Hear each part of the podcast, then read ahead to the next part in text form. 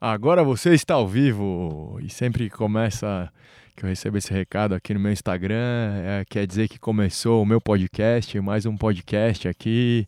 Bem-vinda, bem-vindo a você que está assistindo pelo canal no YouTube, para você que está ouvindo por todas as plataformas de podcast que a gente já está aí nas principais do mundo, a gente já está nas plataformas de podcast e para você que já está aqui, ó ao vivo no meu Instagram, porque a ideia é a gente bater esse papo também aqui ao vivo. A Thaís já entrou.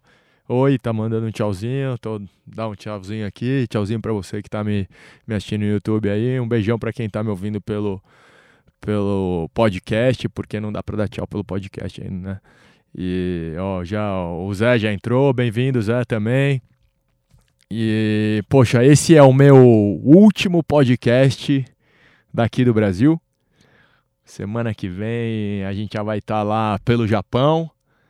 Então, um gostinho de. O Ademar entrou também, Danilo, ou seja, bastante gente entrando. E eu tava falando que, pessoal, esse é o último aqui do o Ademar. Bem-vindo aí. Esse é o último podcast antes de embarcar para o Japão, que eu embarco no sábado. Então, semana que vem, vocês vão estar tá aqui acompanhando comigo ao vivo, mas e também pelo Instagram, pelo pelo podcast, pelo YouTube, e eu já vou estar na terça-feira, né? Eu fiz esse compromisso aí com vocês de fazer o podcast ao vivo lá do Japão na terça-feira às seis da manhã para poder fazer aqui no Brasil na segunda às seis da tarde, que é esse é o nosso combinado. Certo, Marcão, que acabou de entrar aí. E o tema de hoje é um tema um pouco. Olha lá, o Marcos falando que vai estar junto na Copa, junto aqui com a gente. Boa, é isso aí, Marcão, tamo junto. O... E aliás, agradecer todo mundo que tem comentado também no meu canal no YouTube, brigadão, é sempre muito bacana quem, quem bate esse papo, não só quem está aqui ao vivo no Instagram, mas também quem bate esse papo comigo no, no YouTube, é muito bacana mesmo. O tema de hoje é não é delicado, é, mas é, para mim é triste, porque principalmente esses preconceitos que têm acontecido recentemente no nosso país, para mim isso é muito, muito triste de acompanhar, de ver. Não sei o que vocês acham, deixem aí seus comentários e conversa comigo.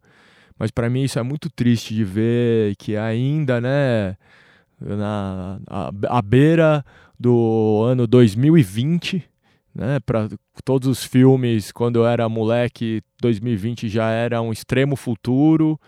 É, e a gente já está quase em 2020 e ver que a gente está chegando em 2020 e ainda existe essas, esses preconceitos, essas, essa intolerância, essa separação que tem acontecido no nosso país, que sempre foi um país onde todos é, têm e tem que continuar a ter, a expressão, né, de, de tudo que seja, tudo que cada um aqui sempre quis se expressar, sempre teve essa liberdade.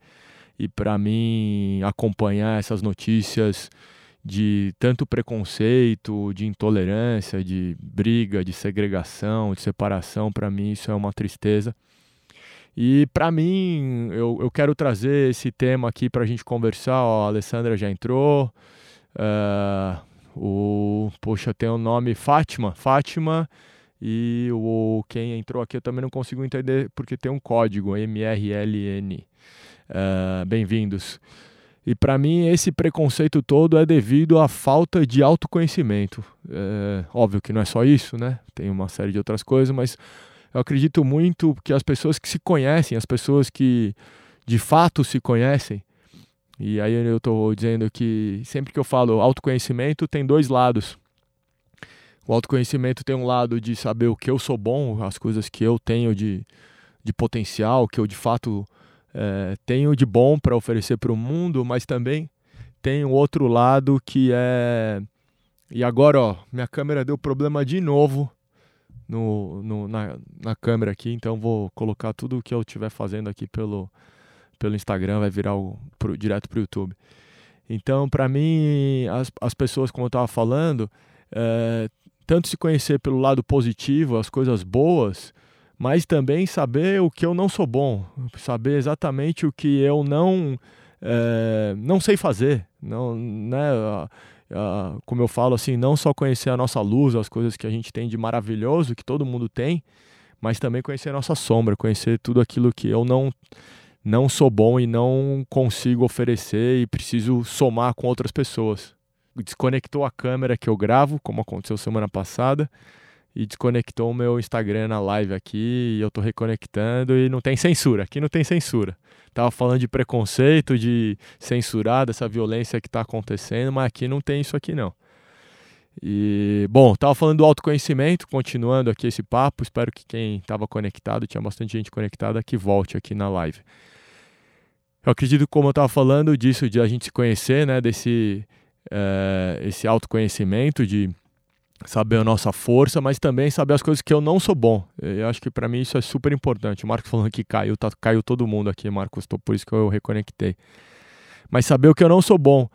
E aí acho que essas pessoas que fazem todos esses, né, que tem tanto preconceito com as outras pessoas, é, que buscam, né, não deixar que as pessoas se expressem porque não pensam iguais a, é, igual elas pensam, acho que isso é um pouco dessa falta de conhecimento, porque quem sabe que tem esses defeitos, e todo mundo tem, assim como todo mundo tem muita qualidade, tem defeito, óbvio, senão a gente não estaria aqui. Essas pessoas não devem conhecer seus defeitos não devem olhar para ele, sabe? Devem colocar uh, numa caixinha guardada e só olha e acha que são as pessoas infalíveis, são as pessoas uh, cheias de qualidades, quando na verdade todo mundo, todos nós temos muitos defeitos e a gente está aqui para somar, né? Somar o que eu tenho de bom para oferecer para vocês e com certeza eu preciso da ajuda de vocês para uma série de outras coisas que eu não saberia fazer sozinho. E quando eu vejo tudo isso, eu falo, poxa, que arrogância, né? Que, que tristeza, na verdade, de ver pessoas assim, que ao passo que se a gente olha pessoas que que estão sempre abertas, que estão sempre somando uma com as outras, é porque elas sabem que, que ninguém é perfeito, que é, o caminho que ela escolheu não é o único, que existem outros N caminhos que levam, quem sabe, ao mesmo objetivo que ela está tendo. Né? Quem aqui não quer quem aqui não quer ser feliz? Quem aqui não quer prosperar? Quem aqui não quer, é, sei lá, dar boas condições de vida para a família, para as pessoas que estão próximas, né? Ter uma vida boa. Quem aqui não quer isso? Quem aqui não quer o próprio bem? E não dá para ter o próprio bem sem estar bem com as pessoas é, do do nosso lado, sem estar bem, não dá para só eu me sentir bem e vendo pobreza e vendo pessoas passando necessidade, né? Acho que a gente tem que também tentar fazer o que está ao nosso alcance. Thais falou que achou que falar alguma coisa do Japão, depois a gente fala do Japão, mas é, acho que esse é um tema que é relevante, principalmente para o tempo que a gente vive e para tudo que eu acredito.